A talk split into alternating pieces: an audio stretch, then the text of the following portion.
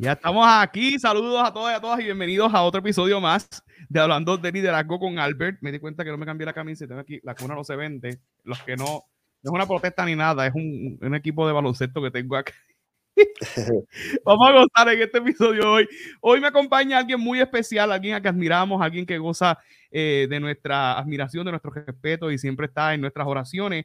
Y nada más y nada menos que Benito Xavier Toro. Miren cómo yo conozco a Benito. Benito estudiamos juntos en la universidad, lo recuerdo con mucho cariño, al igual que su hermana. Sí, con su hermana tomé varias clases. Me acuerdo que tuvimos que hacer una presentación en evaluación y Ascenden, si no me equivoco.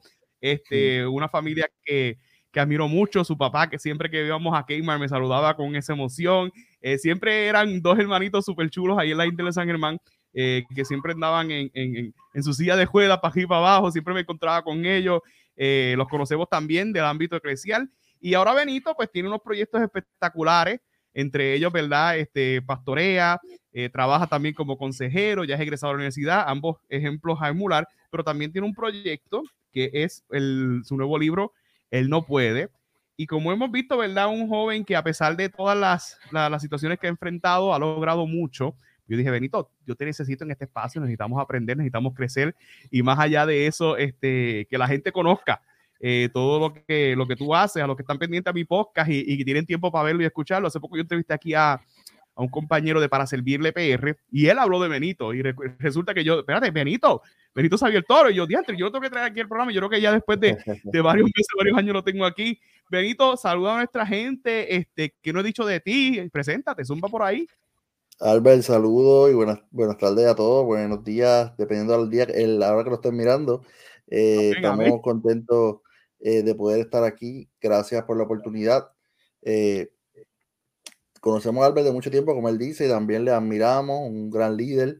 Y le felicitamos, Albert, te felicito. He visto varios de los episodios y de Amén. verdad que es una, un gran aprendizaje, ¿verdad? Lo que comparten contigo los invitados y para mí es un privilegio poder estar aquí, ¿verdad? Y te agradezco la invitación y la oportunidad, ¿verdad?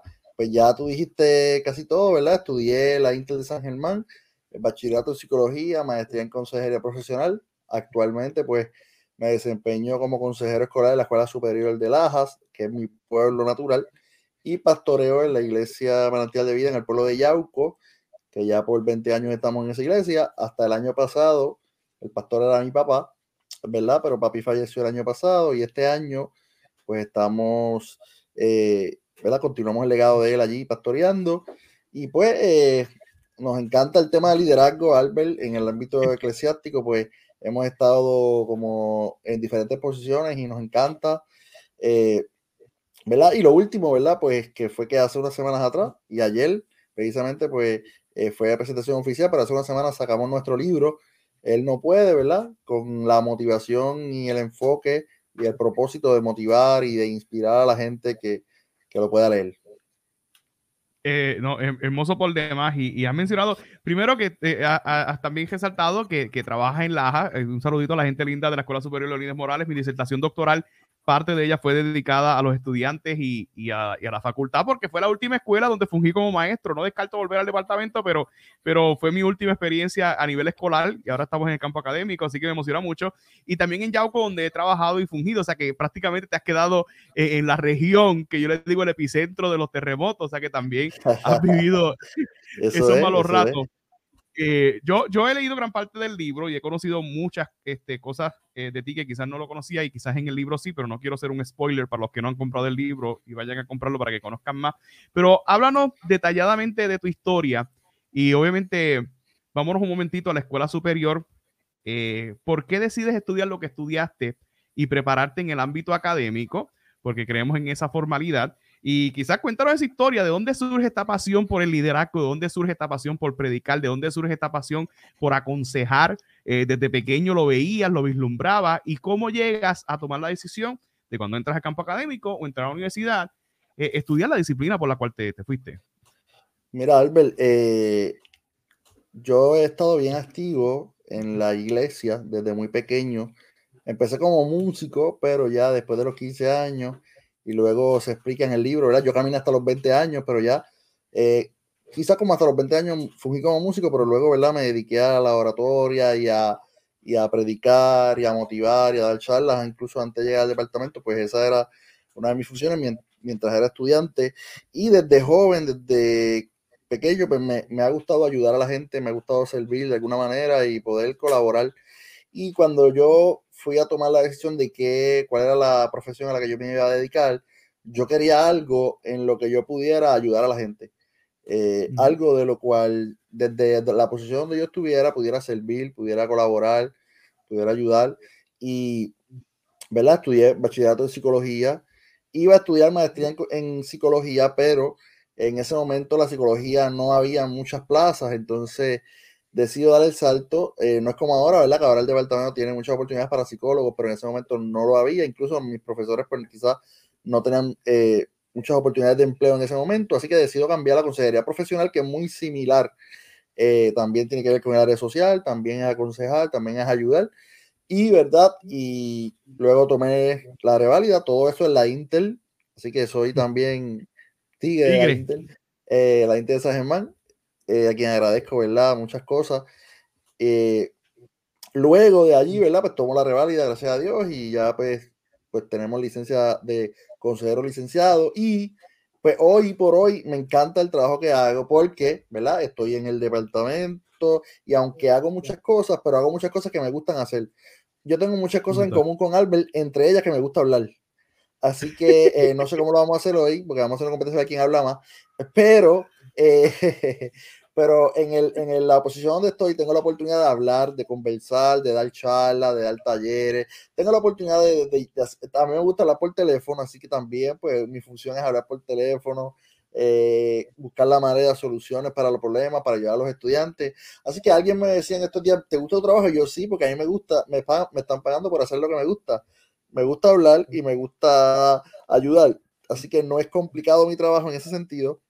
Me gusta estar con gente, me gusta eh, trabajar con las personas y, y servir, ¿sabes? Y por eso, pues, y especialmente también, porque cuando yo iba creciendo en, en, mi, en, el Evangelio y en, en, la iglesia, pues yo tenía una, un llamado de Dios para pastorear y yo quería algo que cuando me tocara el momento, llegara el momento, me complementara. Algo que en el ministerio me ayudara, ¿verdad? Y sin duda alguna, pues eh, se asocia y me ha ayudado mucho.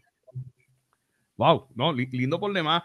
Este, eso sí, ya vimos ese campo profesional y nos encanta, ¿verdad? Conocer gente que le apasiona lo que hace, porque lamentablemente a veces uno conoce gente, y, con todo el respeto lo digo, a veces uno conoce y tiene compañeros que están en el departamento de educación y a veces son tan negativos que a veces hablan con ellos y es bien raro, obviamente, es que todos conocemos que es un sistema un poquito complicado, que hay batallas que siempre hay que dar. Y yo creo que no solamente en esa agencia, en cualquier agencia, en cualquier empresa que usted vaya, usted va a tener que dar batallas. Pero a veces, lamentablemente, uno habla con compañeros y amigos que están en el departamento y, y es hasta frustrante. Mira, yo no quiero.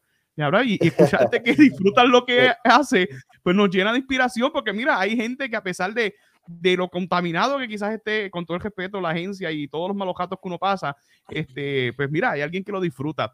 Eh, sí quiero que nos cuentes un poquito tu historia y tu testimonio, eh, porque para los que no saben, ¿verdad? Este, Benito es paciente este, de la distrofia muscular y muchas de esas historias en la cuenta. Eh, y es bien interesante porque quizás, y me atrevo a decir esto, tú siempre entras en una silla de juegas y quizás personas como nosotros que tenemos prácticamente todos los recursos, y digo todos los recursos de que podemos montarnos en un carro, guiarnos, bajarlos y llegar y caminar, son los que más se quejan. Sin embargo, miren qué ejemplo a seguir, Benito, que anda en su cajito de fuego, como yo siempre le digo, este, y, caminaba por las rampas y tenía que estar pendiente eh, eh, en la universidad, que los salones tuvieran ese acceso y todo el tema, y lo mismo ahora en el campo laboral. Eh, él disfruta y, y ama lo que hace, y quizás nosotros que lo tenemos todo, que prácticamente tenemos, y voy al grano, tenemos dos piernas, nos quejamos demasiado eh, en ese sentido. Eh, ¿Cómo describes y, nos pudieras contar ese testimonio, verdad? Sin abarcar mucho, porque quiero que la gente lea el libro, porque mucho de eso lo hablas en el libro. Pero cuéntanos tu testimonio, Benito. Bueno, eh, a la edad de seis años fui diagnosticado con distrofia muscular. obviamente nadie espera un diagnóstico de esa manera o o no es la expectativa de nadie. Obviamente, cuando nace un niño, soy el mayor de cuatro hermanos, pues la expectativa número uno es que nazca saludable. Eh, yo tuve una niñez completamente normal hasta que me diagnostican distrofia y con todo y eso, pues mi niñez fue normal porque yo jugaba, corría como todos los niños hasta que yo, yo caminé hasta los 20 años. Ahora, pues obviamente la distrofia muscular es una enfermedad que va debilitando, es progresiva, va debilitando los músculos de las manos y los pies. O sea, poco a poco vas perdiendo fuerza, poco a poco vas perdiendo movilidad y, y, y en el caso mío, pues yo comencé a confrontar, obviamente, cambios en mi cuerpo, tuve que empezar a adaptarme. Y una palabra que a mí es clave y que todavía la uso en muchas cosas es la adaptación. Yo he aprendido a adaptarme. Yo he aprendido a adaptarme eh, y eso es importante eh, porque eh, la vida es cambios, la vida tiene muchos cambios, te ponen diferentes circunstancias y si tú eres reacio a adaptarte, pues vas a quejarte. Si eres reacio a adaptarte, vas a ver lo negativo y yo aprendí desde muy pequeño, gracias a mis padres también, a enfocarme en lo que tengo y no en lo que me falta. Yo recuerdo que a los 17 años yo estaba en un campamento de jóvenes donde Dios ministraba mi vida sobre cosas que Él quería hacer conmigo. Yo mismo en ese momento hablaba con Dios y le decía, pero ¿cómo es posible que tú dices que vas a hacer esas cosas conmigo si yo apenas puedo caminar? Yo en ese momento ya yo no podía caminar, ya yo, o sea, caminaba, pero en ese campamento fui en silla de porque era un campamento de una cuesta y ya poco a poco estaba este, tratando de adaptarme, ponemos la, la palabra adaptación a la silla de ruedas. Y pues yo recuerdo que Dios me, Dios me hizo sentir o me hizo entender, no tienes piel, no, no caminas, pero tienes una voz. Mm. Tiene, entonces, yo podría quejarme por lo que no puedo hacer o dar gracias por lo que sí puedo hacer y utilizar lo que sí tengo. Entonces, eh, muchas veces estamos enfocados en lo que nos falta, pero estamos desperdiciando lo que tenemos y, y, no estamos usando lo que tenemos. ¿verdad? Y fue un proceso, Albert, porque de tener una vida donde yo jugaba, corría, incluso deportes, porque me encantan los deportes, para los equipos de la escuela, a tener que, a, a, tener que depender de alguien para que quizás ahora me, me, me levante, me traslade, ya. Eh, primero, el proceso fue poco a poco, ¿verdad? Primero fue que se me hacía difícil ya si me caía, levantarme del piso, eh, que yo cuento, hay una, una de mis historias en, en una escuela intermedia, creo que en el libro cuento, cuando fue la, la primera vez que yo me caí y cuando traté de levantarme no pude. Eso fue un momento bien difícil, porque yo estaba acostumbrado a caerme, la distrofia muscular es una debilidad que yo me caía todos los días, o sea, eso era algo, el pan de cada día, pero no estaba acostumbrado a quedarme en el suelo. Y para una persona de 13 años, 12 años, que somos bien eh, orgullosos, pues caerte frente a tus tus compañeros, eso es el, la vergüenza más grande. Eh, pero aprendí a adaptarme eh, y aprendí a que eh, yo podía haber utilizado la enfermedad como una excusa para detenerme, como, como alguien me hubiera, como alguien me decía, si tú hubieras decidido quedarte en tu cama, quedarte en tu casa sin estudiar y sin hacer nada, te hubiéramos entendido, porque tienes dificultades. Pero yo decidí que no me iba a quedar allí y que, y que la, la, la silla de rueda, la historia ocular, no iban a ser un, obstáculo, sino que iban a ser una oportunidad para yo crecer, porque Albert, te digo, yo he crecido como persona en este proceso, yo he aprendido muchas cosas en este proceso, ¿verdad? Y hoy por hoy, ¿verdad? A pesar de la distrofia, a pesar de, de la debilidad en mis músculos, pues no ha sido un impedimento, al contrario, mi vida, mucha gente testifica que mi vida le ha motivado. Yo digo, si, si mi vida, si, si la manera en que yo vivo, eh, ayuda, inspira a otros, pues mi vida tiene un propósito y, y, me gusta, me gusta poder ayudar, me gusta poder inspirar y trato de hacerlo de la mejor manera porque creo que hay mucha gente que necesita ánimo y si Dios quiere utilizar mi proceso, mi dolor, que escucha, ayer hablábamos sobre eso, cómo Dios utiliza nuestro dolor y le da significado y le da propósito. Porque Albert, yo te puedo decir, cuando yo escribí ese libro, yo lo escribí con lágrimas, muchos, en muchos de los capítulos con lágrimas. Eh, y cuando, no solamente cuando lo escribí, cuando experimenté el momento de las caídas o de los procesos y diferentes cosas que yo pasé, no creo que fueron momentos fáciles, probablemente fueron procesos donde mi, la desesperación se apoderó de mí, pero qué lindo que lo que ayer me causó lágrimas, hoy está animando a otros lo que ayer me causó dolor, hoy Dios lo está usando para animar a otros y para bendecir a otros. Eh, esta mañana todavía recibía yo eh, testimonios de cómo este libro eh, está motivando a gente, está acercando a gente a Dios, está inspirando a gente que quizás la fe se la había apagado, ¿verdad? Y, y, puedo ver cómo Dios a nuestros procesos difíciles, Dios le da un nuevo significado. ¿Ok? Dios le da un nuevo significado y le da propósito. Y, es lindo por demás porque el mismo salmista lo dice, los que sembraron con lágrimas, con regocijo segarán, y es bien lindo, ¿verdad? Ver cómo quizás eh, estabas sembrando con lágrimas mientras escribías el libro y hoy eh, con regocijo estás cegando eh, e, ese proceso. Y muy interesante cómo, cómo tratas el término este del dolor, porque yo soy fiel testimonio de eso y muchas veces, lamentablemente, como muy bien dices en el libro, y estoy adelantando un par de cositas, el dolor y las pérdidas nos enseñan mucho y nos brindan herramientas que quizás no nos, percatamos ni percibimos que tenemos ahí eh, disponible. Eh, dentro de ese proceso, ¿cómo describes tu vida eh, en la universidad? porque obviamente, pues entramos al campo universitario, tenemos que tomar una serie de clases para poder crecer en lo profesional. Hay una condición de por medio, hay unas batallas, hay unos compromisos porque tienes una vida muy activa. Yo recuerdo que, que te veía en la universidad, estabas estudiando por una clase, por ese fin de semana te ibas para uno de los congresos de AHAIC o ibas a ser presidente. ¿Cómo dentro de todas las responsabilidades que tenías como estudiante universitario, y por eso es que me enfatizo mucho, porque ya con el mero hecho de ser universitario ya tienes demasiadas cosas encima eh, asume la posición de liderazgo de tu iglesia, asume la posición también más adelante de liderazgo conciliar, porque fuiste presidente de la Asociación de Jóvenes de la Asamblea de Iglesia Cristiana, que es un, un, concilio de, iglesias pentecostales en el país, eh, y diriges a los jóvenes. O sea que tenías muchas cosas encima y a eso le sumamos eh, la condición y la dependencia de que de que tienes que andar con mami, de que tienes que andar con gente, que no es lo mismo. O sea, cualquiera de nosotros, Dios nos cuide, podemos asumir esos retos y nos montamos en el cajo y llegamos a cualquier iglesia, a cualquier campaña, seguimos con las clases, pero en tu caso, a eso le sumamos, ¿verdad? Con todo el respeto y cariño, eh, eh, esa quizás discapacidad o condición y aún así has logrado mucho en esta vida. ¿Cómo describes aquel tiempo y cómo te organizabas y te estructurabas? Pues yo, yo, si lo hubiera describir en una palabra, sería una aventura. Porque porque era una aventura, Albert, literal. Eh, yo ayer contaba, eh, y he contado, no, no, me acuerdo si en el libro lo cuento, pero contaba eh, cómo, para cumplir con mis responsabilidades, por ejemplo, cuando fui presidente de jóvenes a nivel de Puerto Rico, aproximadamente 1.500 jóvenes, era lo que yo dirigía, pues yo tenía que llegar a San Juan literalmente tres veces por semana. Y como usted dice, yo no guío ni tengo carro. El único carro que tengo es este y lo guío sin licencia. Este, la, silla, la silla motorizada. Pero eh, fue una aventura eh, donde Dios estuvo siempre. Eh, siempre traté de hacer ese balance, pero siempre puse a Dios primero. Yo recuerdo, y yo conocí a otras personas, ¿verdad? Y cada cual yo respeto cada, cada decisión, pero yo no puse en pausa lo de Dios por los estudios. Yo me mantuve simultáneamente en ambos lugares. Y Dios eh, al, yo comprometerme con Dios, Dios se comprometió conmigo y me ayudó, me ayudó. Eh, la Intel fue un momento de, de, adaptación porque cuando yo llegué a la Intel, mi primer año en la Intel, mi primer semestre fue caminando.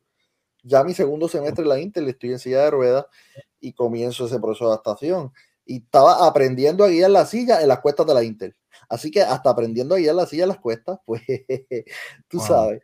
Eh, pero, pero fue, fue una aventura. Salía a veces de la, de la universidad para ir al programa de radio, a veces salía para ir a predicar, a veces salía para ir a la iglesia o para ir a dar clases, pues también era maestro de, dos institutos eh, bíblicos. Eh, muchos compañeros me ayudaron, Dios puso gente, la Intel, yo estoy muy agradecido, eh, muchas personas allí, personas que trabajan allí nos ayudaron, colaboraron, los profesores fueron también muy condescendientes con, con nosotros. Eh, y, y, siempre hay gente, porque yo quiero que usted entienda que eh, eh, hay gente que se cree que, que, solo pueden hacerlo. Y yo creo que la clave está, a veces se nos hace difícil. Una de las cosas que más difícil se me hizo, Albert, es pedir ayuda. Porque nosotros los seres humanos creemos que no necesitamos ayuda. De hecho, cuando vamos creciendo, cada vez somos más independientes.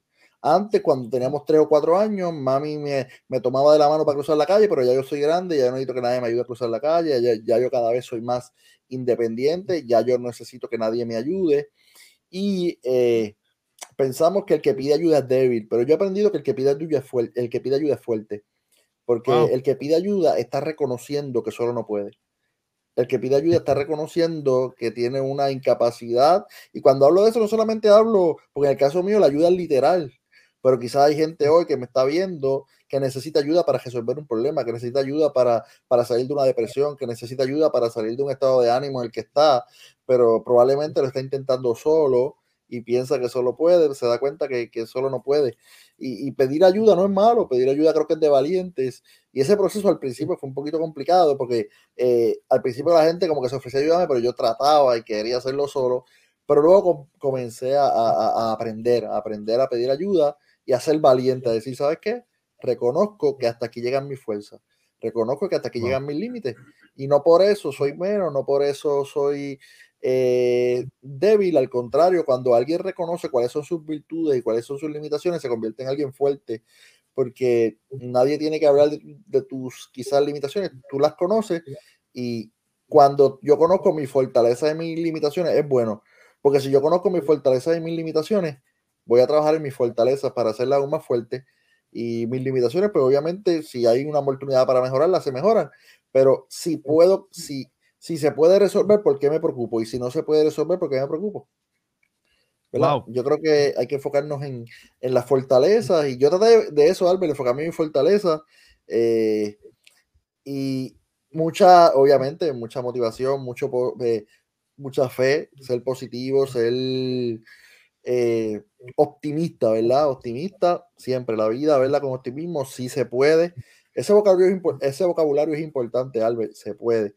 A veces tenemos un vocabulario a veces negativo, un vocabulario como tú dices, gente quejándose, eh, quejándose por esto, por aquello y lo otro, pero yo he aprendido a agradecer, agradecer. Tenemos dos opciones en la vida de lo que nos pasa, o nos quejamos por lo que nos pasa o agradecemos. Y yo pues decidí agradecer, Albert.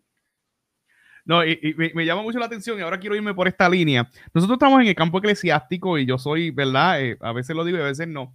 Eh, porque uno tiene que saber dónde decirlo, cuándo decirlo, cómo decirlo, porque ya que estamos en el campo eclesiástico, que estamos en la iglesia, pues uno tiene que tener cuidado porque hay ahora hasta una ola, un movimiento, que si la era eh, del positivismo y de la prosperidad y todo el tema, eh, y obviamente puede crear unos choques.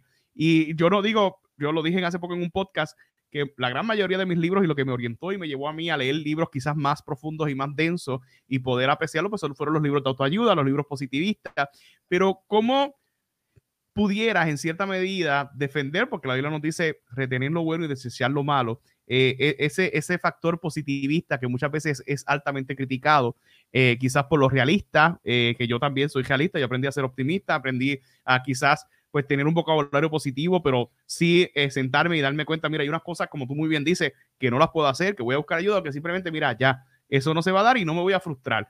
he aprendido también que si alguien, ¿verdad? Este, tengo que enfrentar el proceso de pérdida, pues nada, si, si Dios no lo puede sanar, pues y se tiene que ir, pues que se vaya, pero no, aprendí como que a, cuidarme mucho en ese sentido, eh, de ese positivismo, de las declaraciones y todo el tema, pero sí creo mucho en ser optimista y ver las cosas desde una perspectiva eh, de agradecimiento, de, de, pensar las cosas buenas, porque es que si a la hora la verdad me pongo a pensar negativo, eh, pues, pues, pues o sea, nos complica más la vida y qué mejor que utilizar, ¿verdad? Que también es altamente criticada la teología positivista, este, porque lo, presenta como si fuera egoísta, individualista, pero dentro de tus conocimientos bíblicos y dentro de tu experiencia, porque has mencionado una palabra aquí que es la palabra motivación, que también es altamente criticada en la, en, la, iglesia, cuando dicen, no, que ahora los predicadores son motivadores en vez de predicar palabra.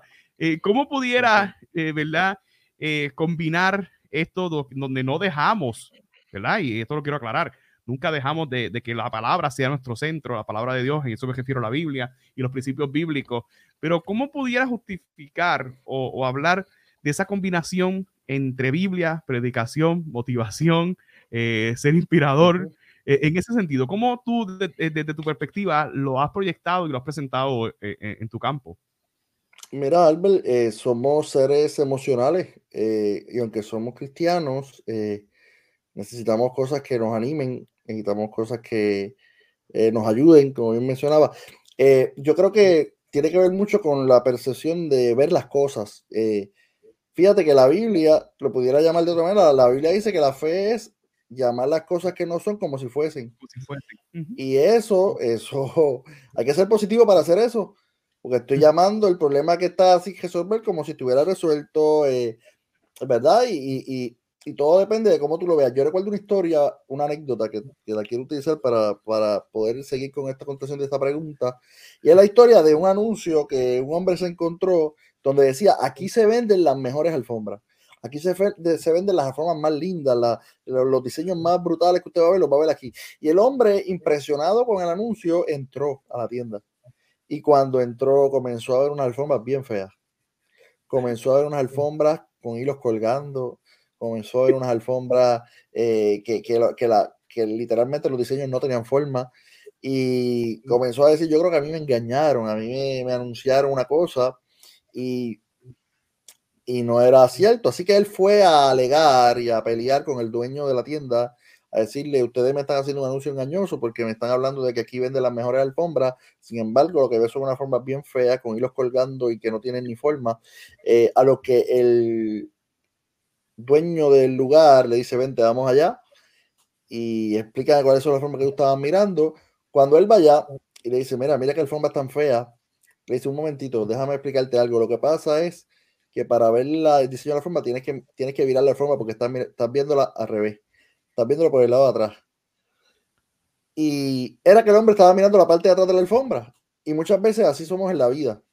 Nosotros tenemos la oportunidad de ver los hilos colgando o ver que detrás de esos hilos colgando hay un propósito. Podemos ver los hilos colgando que no entendemos, los hilos colgando que, que, no, las noticias que no entendemos, o podemos confiar en que nosotros confiamos en un Dios que la palabra dice, todo obra para bien para los que aman a Dios. Y esa, esa es nuestra fe, nuestra confianza. Eh, no es que, no es que eh, ignoremos la realidad, no, para nada ignoramos la, la realidad, pero siempre vamos a creer que hay esperanza. Siempre vamos a creer que hay algo que, tenemos un Dios que lo puede hacer y algo que puede mejorar. Y, y, siempre, mire, el lenguaje de los que confían es diferente al lenguaje de, de, de una persona sin esperanza. Eh, los que confían, ¿verdad? Tenemos que tener un lenguaje diferente. Se puede, con Dios se puede. Eh, eh, yo creo que, yo creo que, y, y entiendo el punto de, del debate que, que, se puede formar sobre la motivación, sobre... ahora, lo que quizá tenemos que cuidar no es que decir que ahí, pues en esa parte, pues yo estaría, eh, el, el, el, humanismo que dice que yo solo puedo, ahí yo, pues no, yo, yo puedo, pero no solo. O sea, yo puedo, pero Muy puedo, bien. porque hay un Dios todopoderoso que está conmigo. Puedo y voy a seguir hacia adelante porque no dependo de mis propias fuerzas, sino que dependo de, de, de, de una, de una persona mucho más fuerte que yo, que es el que, el que cada día, ¿verdad? nos sostiene, nos da la fuerza, porque hoy pudiera yo decir, pararme aquí decir y llevarme el mérito y decir, ¿sabes qué, Albert? Eh, estoy aquí, me gradué de la maestría porque soy fuerte, porque soy inteligente, porque soy un, tengo unas habilidades terribles, tengo un conocimiento terrible, pero nada de eso sería cierto. Yo estoy aquí, yo he logrado lo que he logrado por la gracia, la misericordia de Dios. No hay otra explicación, eh, no porque soy demasiado habilidoso, no porque soy demasiado inteligente. Eh, tú sabes, Albert, cuando nosotros vemos una película, ¿Qué pasa al final de la película? Se entregan los créditos.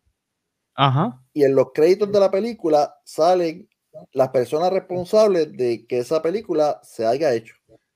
Ajá. Sale el productor, la gente que no estaba en cámara, salen los, los, el nombre verdadero de los actores, salen los camarógrafos, salen los que hicieron el sonido, sale todas esas cosas. Todo el, el mundo a los que, exactamente, el que, los responsables del éxito de esa película.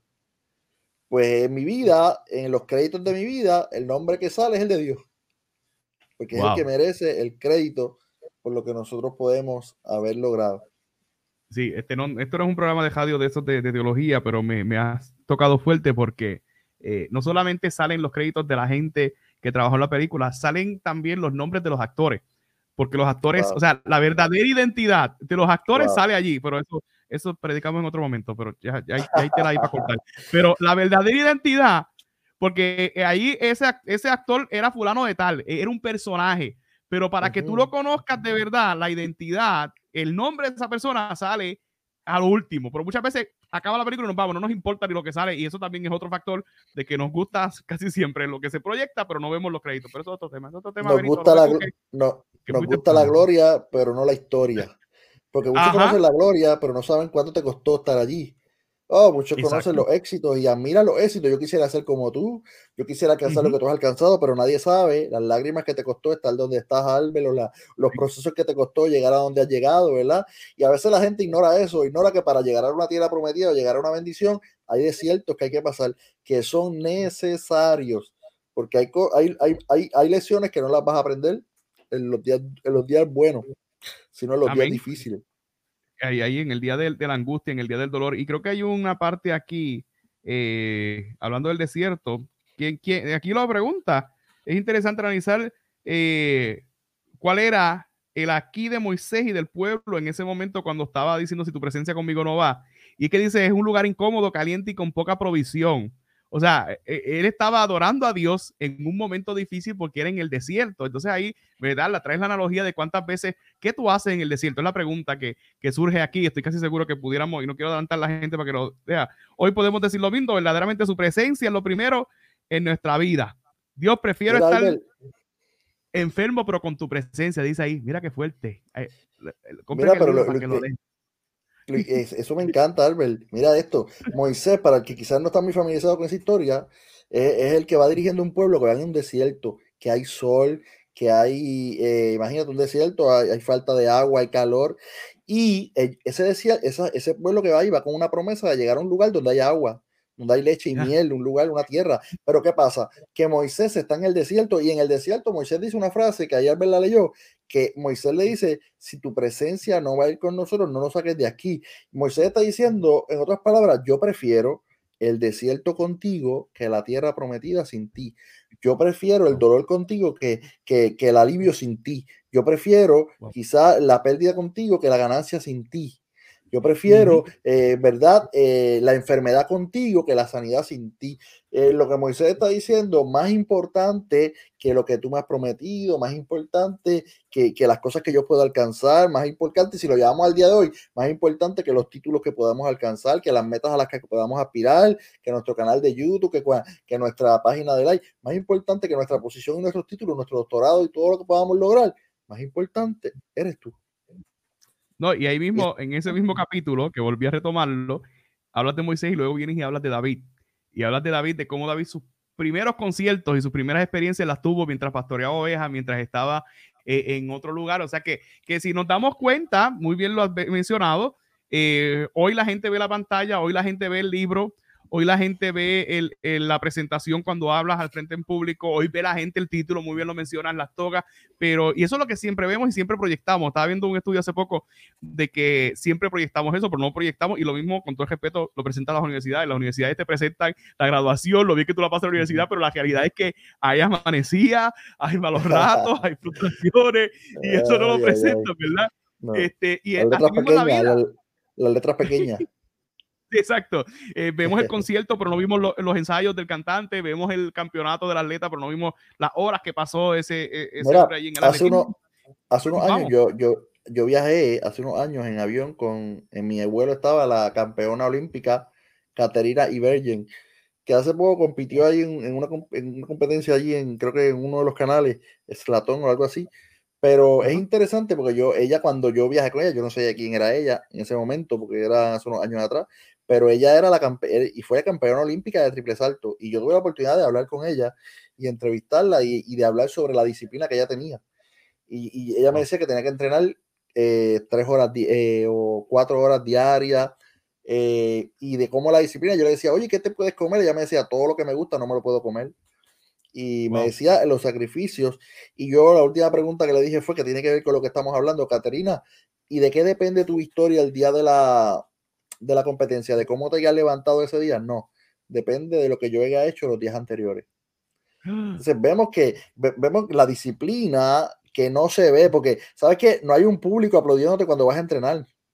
Tú entrenas sin aplausos. La disciplina no tiene aplauso, por eso es que a la gente no le llama la atención. Porque yo te aseguro que si la disciplina tuviera aplauso, tuviera like, pues más gente le gustaría la disciplina. Pero la disciplina, los ensayos, la práctica, el entrenamiento, ahí no hay ensayo, ahí, eh, que diga, ahí no hay aplauso. Pero en el día de la competencia, los aplausos que reciben no son producto de lo que hiciste ese día, son producto de lo que hiciste en la disciplina, en el ensayo, en el entrenamiento, y así mismo es en la vida eh, alguien escucha a Albert y se, se asombra de su capacidad de, de, conferencista, pero quizás nadie sabe, ¿verdad? Cómo él tuvo que prepararse los días anteriores, eh, la, buscando la dinámica, buscando la frase que conectara, buscando la anécdota que, que inspirara, eh, para que eso pudiera ser un éxito. No, y tengo que contarte que obviamente estábamos hablando fuera del aire de la experiencia que tuvimos en ese, en, ahí en el Departamento de Educación, y días antes, más reciente como el lunes, eso fue miércoles, recuerdo que siente como el lunes. Yo vivo con estudiantes, yo me tuve que encejar en el carro primero porque todavía no tenía la idea, todavía no había estructurado, todavía el pensar que iba a hablar en un coliseo, la otra experiencia fue en un teatro, la gente está más pendiente, por un coliseo, cómo yo logro captar la atención. Yo, yo, tuve una crisis emocional. El lunes yo estaba encejado en el cajo llorando y pidiéndole a Dios, así mismo como dice, si tú me metiste en esto, tú, tú tienes que estar conmigo. Y, y yo recuerdo que el día, al otro día, el martes, me dejaron entrar al coliseo y obviamente yo entré para hacer una observación, pero varón, el que me conoce sabe que yo soy creyente. Yo estaba orando desde que entré al coliseo el día antes y yo toqué y yo dije, espérate, eh, Señor, ya tú sabes, ya hay ángeles aquí preparando este escenario, preparando varón. para eso, que con todo el respeto, si te diste cuenta en ese, en ese lugar yo nunca mencioné a Dios en el sentido donde no fui a predicar pero, pero Dios estaba ahí conmigo porque Dios estuvo conmigo todas las oraciones que estuvo, todos los ayunos, toda la lectura que, que, hicimos. Y yo leí el libro de Gálatas antes de que me presentara. Yo estaba viendo Gálatas antes de treparme y hablar. Imagínate. Yo creo que no, no leí y lo leí, pero yo por lo menos, ¿verdad? Y esto, los que escuchan mi podcast, pues conocen de mi fe y conocen de lo que, de lo que uno vive y, y que uno depende mucho de Dios en este sentido, porque si no fuera por Él no estaríamos allí. Hay otro proyecto espectacular que tienes encima, eh, Benito, cuando parte papi, no sé si ya tenías planes de ello, eh, asumen la responsabilidad y el cargo de pastorear una iglesia. A esto le sumamos de que tienes una profesión, una vocación, de que eres consejero, pero a la misma vez diriges una Grey, diriges una iglesia. Eh, a eso conlleva una responsabilidad de administración que a pesar de que quizás es una iglesia no de grandes magnitudes o una iglesia grande como quizás otros que pudieran tener sueldo, pero sí tienes que preparar eh, eh, los cultos, tienes que estar pendiente, en vez de descansar un domingo, tienes que levantarte temprano y no vas a un domingo a recibir, vas un domingo tras que, tras que a diferencia de muchos de nosotros, bueno, yo trabajo en la iglesia prácticamente porque hay días que predico y hay días que canto, los domingos no te levantas a la iglesia para ir a congregarte a adorar y ya, eh, te tienes que levantar el domingo temprano porque quizás tienes que abrir la iglesia, tienes que que predicar, tienes que encargarte del culto, tienes campaña, tienes actividades, eh, tienes que atender las situaciones que enfrentan eh, los hermanos, tus feligreses.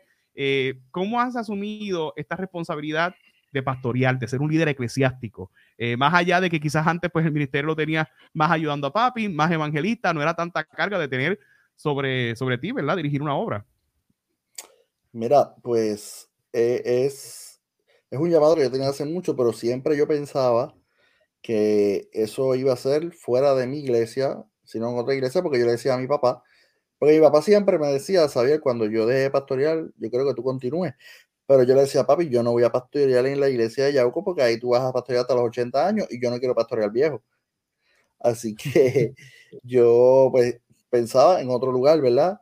Eh, pero fue un año de transiciones porque el año pasado papi muere en verano, más ya yo tenía mi, mi boda planificada que me casé dos meses después de la muerte de papi, así que es otra transición.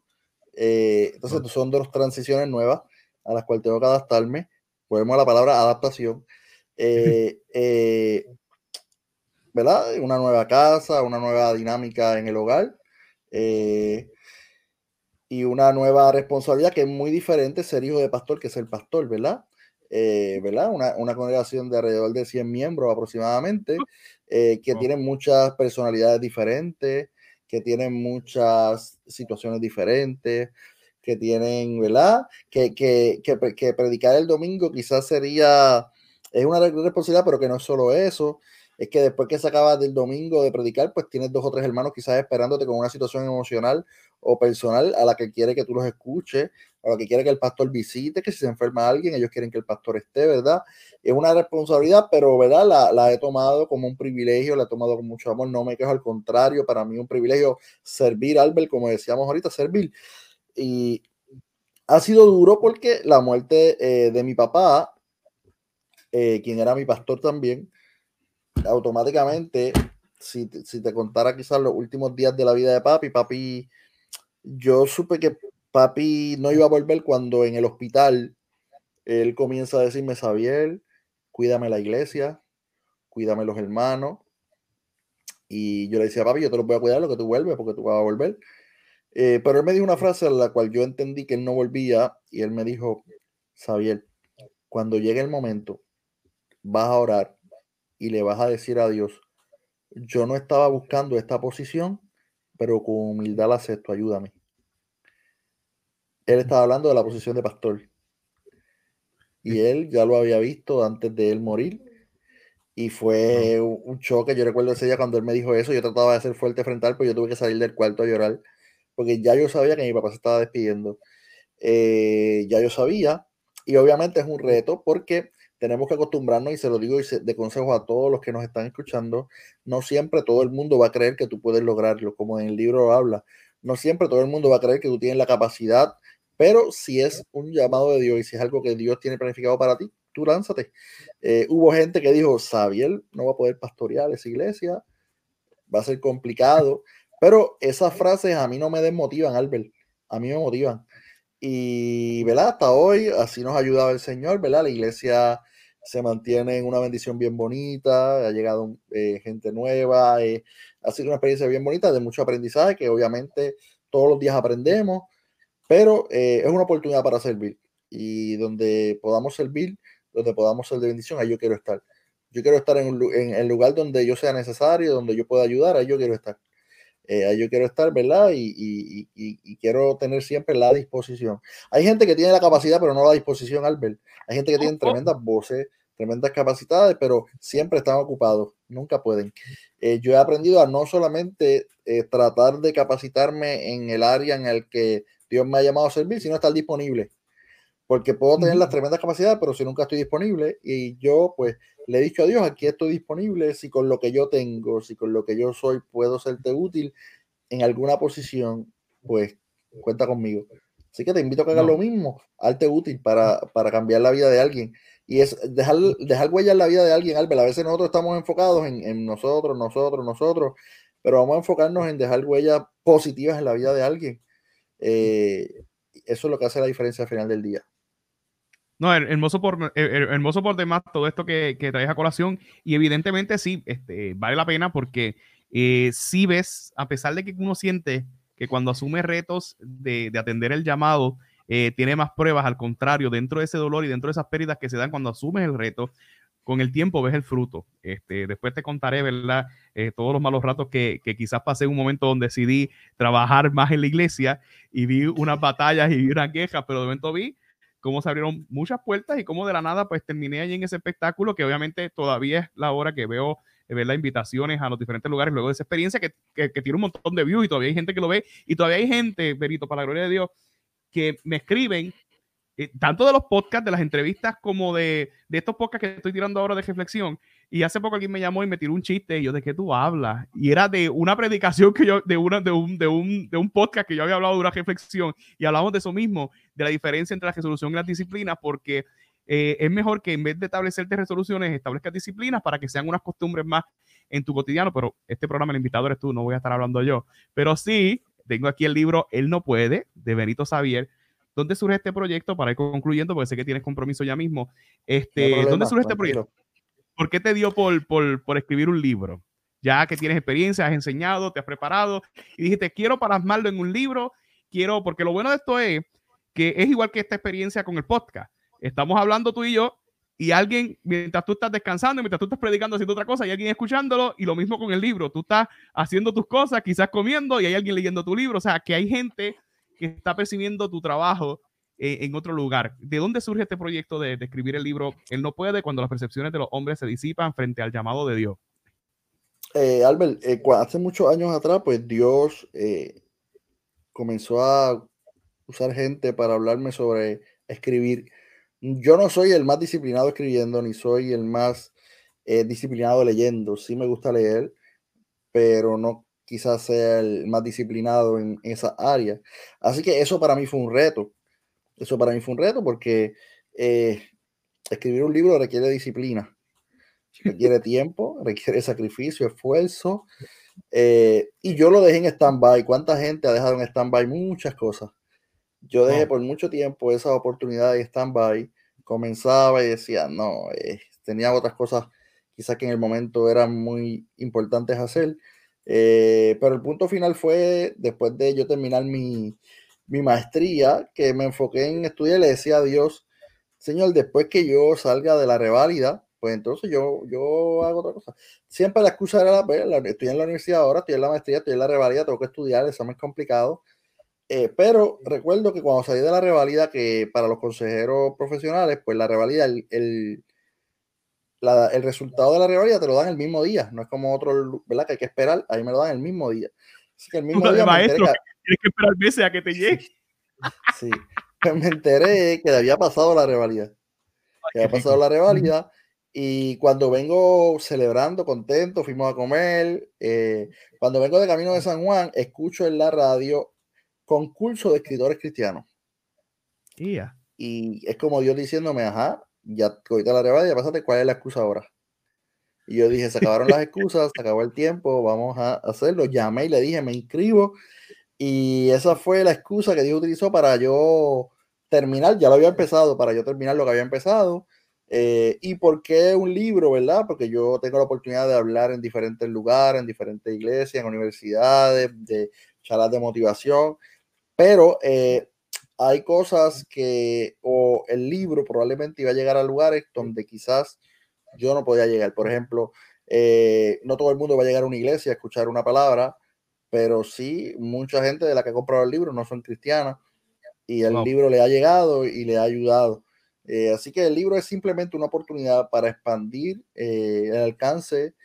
¿Y por qué tenía la responsabilidad de poder compartirlo? Porque Dios ha hecho demasiadas muchas cosas en mi vida. tengo demasiado muchos testimonios que contar y yo necesitaba, y cada vez que Dios hacía algo nuevo, me impulsaba más a tener la responsabilidad de hacerlo porque tengo que contar, tengo que contar. Ahora, y, finalmente un secreto que me funcionó, que creo que es que yo comencé a decirle a la gente que yo estaba escribiendo un libro. Y oh. eso me comprometió. Porque toda la gente me decía, estoy esperando el libro. Y donde quiere decir, ¿cuándo viene el libro? Entonces, eso me obligó a yo terminarlo. Así que cuando tú quieras obligarte a algo, cuéntaselo a, varias personas. Cuéntaselo para que ellos te, empujen, para que ellos te acuerden, acuérdate del libro y dónde está el libro y cuándo vas a terminar el libro. Y eso se convirtió en una gasolina que cuando a mí se me olvidaba, alguien me lo recordaba. Y gracias a Dios, ¿verdad? Pudimos terminarlo y, ¿verdad? Deseamos que sea de mucha bendición. Eh, ya ha habido muchos testimonios de gente que estaba desanimada, triste, depresiva y cómo este libro los ha inspirado y eso es la mayor ganancia, la mayor eh, satisfacción es eso a través de mensajes como los que tú das aquí, como un canal de YouTube o como damos en predicaciones, conferencias, charlas motivacionales y ahora a través del libro, nuestro mayor eh, eh, regalo es que alguien pueda ser animado después que te escucha o después que me escucha, después que lee o después que... Ah, eso creo que es el mayor regalo y el mayor regalo, el legado que podemos dejar en otros. Amén, amén. Eh, hermoso por demás. Eh, hay unas preguntas que yo siempre le hago a todos los que pasan por, por el programa y por este espacio de Hablando de Liderazgo con Albert, y tú no eres la excepción. Y en ese sentido, obviamente, partiendo del libro, eh, ¿qué, ¿cuáles son los libros que tú lees? ¿Cuáles son tus libros favoritos? ¿Y qué libros nos recomendarías a nosotros los líderes? Además del libro Él no puede, que es el libro de Benito, que yo les siempre exhorto a que apoyen. Este, menciona por ahí, que, que, ¿cuál es tu libro favorito? ¿Qué libros lees? Mira, eh, ahora estoy leyendo mucho, como te dije ahorita, libros de liderazgo de John Maxwell, me gusta mucho John Maxwell, pero adicional, ¿verdad? Una, he leído un libro que toda persona debe leerlo, se llama Una vida con propósito. Es un libro de, un autor que se llama Rick Warren, ¿verdad? Es un, es un libro... Pastor de en California. Sí, sí, sí. Y obviamente tú sabes que para nosotros, las personas de fe, el libro por excelencia es la Biblia. Eh, nuestro manual de instrucciones. Eh, también, ¿verdad? Eh, libro, estos libros, ahora mismo estoy leyendo un libro sobre que se llama, que me encanta mucho, El secreto del lugar secreto. Es un libro que, que me gusta mucho. Hay un libro también que se lo recomiendo a toda persona. Quizás tú lo has leído, Albert, y especialmente si son personas que quizás están desanimadas. Y aunque es un libro de un pastor, pero aplica para todas las partes de la vida. Lunes con mi viejo pastor. Oh, obvio, sí, de, de, de José Luis Navajo. Yo, tengo un libro, un libro como 10 libros de la llevaba. Sí, que, pero ese libro es el top, tú sabes, ese libro fue eh, algo especial, es algo especial. Así que más, la historia, los libros que abro mi corazón. ¿Te acuerdas que yo hablé de una historia de, de las tazas de café en, en, en ese taller? Eso es del libro de uno de los libros de Navajo. No sé cuál es, pero sí lo saqué de Navajo. Y el que di, la gran mayoría de las historias que utilizo es gracias a los libros de Navajo. O sea que, y conocí a Navajo porque yo creo que de las primeras veces que Navajo vino a Puerto Rico, vino a un congreso de mi congregación, vino a un congreso de, de los catacumbas, y yo me tomé la foto con él, pero jamás me imaginé que fuera a tener tantos libros de él. Y por ahí tengo uno que voy a empezar a leer Eh, ya mismo que tengo la lista después que termine de leer el de, de Benito. Eh, libros, películas, este, Benito. Me gustan mucho las películas de, basadas en la, vida real. Ok.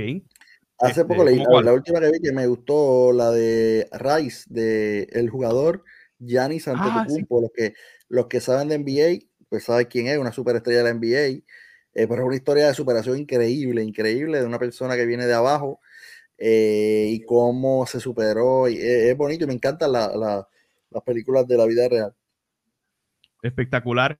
Eh, serie. Ahora estamos en este boom de la serie. ¿Has, visto alguna serie? ¿Ves alguna serie? Mira, no, no, no, soy muy amante a la serie.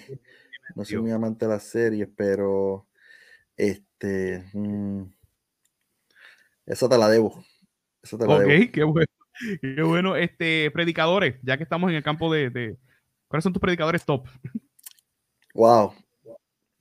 Eh, predicadores top, pues Dante Gebel, ¿lo has escuchado, verdad? Oh, Creo que sí. Fabi, estoy al día con Dante eh, Gebel. en el podcast. en, el, podcast. Eh, de acá, pues, de acá, Roberto Lugo, tú sabes, Roberto Lugo.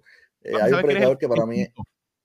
El quinto, el quinto, invitado que me habla de que en Puerto Rico, porque siempre pregunto, háblame de un predicador puertorriqueño, porque está afuera todo el mundo va y eres el quinto persona que me menciona Puerto Lugo, incluyendo teólogos conservadores. Estamos hablando, o sea, Robertito Lugo es un evangelista almático que, que guarda, eh, verá que se casó hace poco. Felicidades, Robertito, te amamos. Este, sí. toda inesperada por completo, pero qué bueno, nos, nos, alegramos mucho. Bueno, sí, pero mucho por él.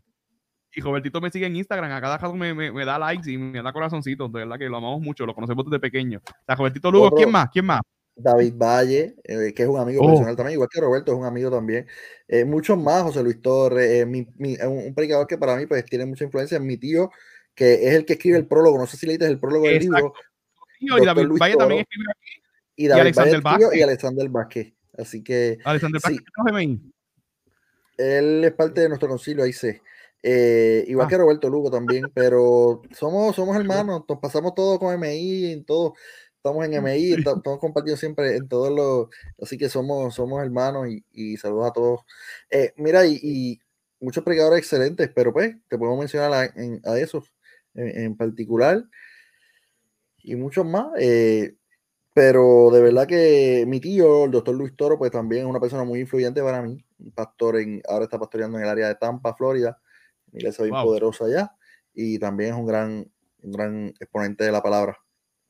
No, hermoso por demás. Este, wow, Benito, de verdad que, que, ha sido una experiencia muy bonita tenerte en este espacio. Quiero honrar tu tiempo porque sé que tienes unos compromisos eh, luego de esto. Y además de eso, también yo soy bien celoso porque yo estoy sacando de mi tiempo y, yo siempre tengo por límite por lo menos llegar a 45, pero siempre hay un disclaimer en, el, en el, libreto de que si se pone bueno, eh, vamos a extenderlo un poquito más, pero también este, hay gente que se queda con nosotros. Si la gente le gustaría recibir el libro, comprar el libro, cooperar eh, pero no saben cómo hacerlo, dónde lo pudieran conseguir, dónde te pudieran este, escribir y contactarlo. Y de una vez, no solamente el libro, si quieren tener a Benito en un espacio similar a este, o te quieren invitar a su iglesia, o quieren conocerte, o que vayas a darle una conferencia, eh, ¿dónde te pudieran conseguir? ¿Dónde pudieran conseguir el libro?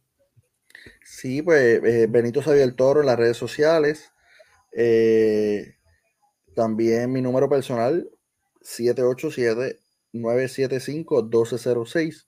Eh, allí estamos a la mayor disposición, ¿verdad? Además de, aunque soy pastor, pero siempre sacamos el espacio para ir a otras congregaciones, eh, para ir a, otros lugares, eh, para contar nuestra historia y, convencer o, inspirar a otros a que continúen adelante, que con Dios se puede. Así que, y si quieren el libro, ¿verdad? Nos pueden escribir, nos pueden buscar en las redes sociales. Para nosotros será un privilegio poder servirles de cualquier manera que usted necesite. Estamos a la mayor disposición, Albert, para ayudar, para bendecir.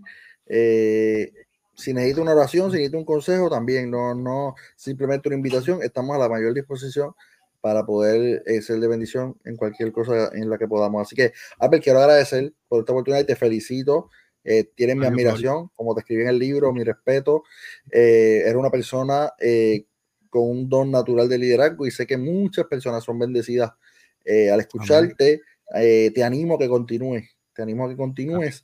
Eh, a veces hay resultados que tardan eh, y hay resultados que sí los vemos, pero sea que el resultado lo estés viendo, sea que esté tardando, como la Biblia nos aconseja, no nos cansemos de hacer el bien, porque a su tiempo, segaremos, si no desmayamos. Está en Gálatas, Entonces, por el momento, ¿verdad? Les exhorto, ¿verdad? A que lean este libro. Gracias, Benito, ¿verdad? Por, por tus palabras. Gracias por lo que haces también. Eh, esperamos en Dios y confiamos en Dios de que va a abrir puertas para que, obviamente yo siempre recomiendo que, que, que, no es lo mismo cuando usted le compra el libro, compra el libro en una librería, a cuando lo compra directamente el autor, porque tiene oportunidad de que se lo dediquen, como en este caso, pero sí confiamos en que lo vamos a ver en las librerías y en las estanterías para que la gente lo pueda adquirir y más adelante lleguen donde ti con el libro. Así que te auguramos mucho éxito.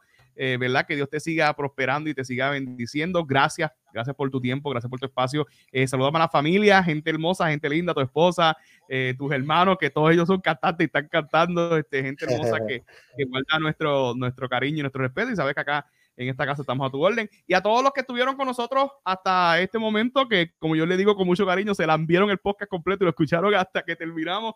Gracias por su tiempo, eh, gracias por escucharnos y gracias por apoyar a Benito. Entonces quédense por ahí, que el de seguro en la semana que viene tendremos otro recurso espectacular, así como Benito. Así que muchas bendiciones y que el Señor le bendiga. Amén. Cuídense mucho.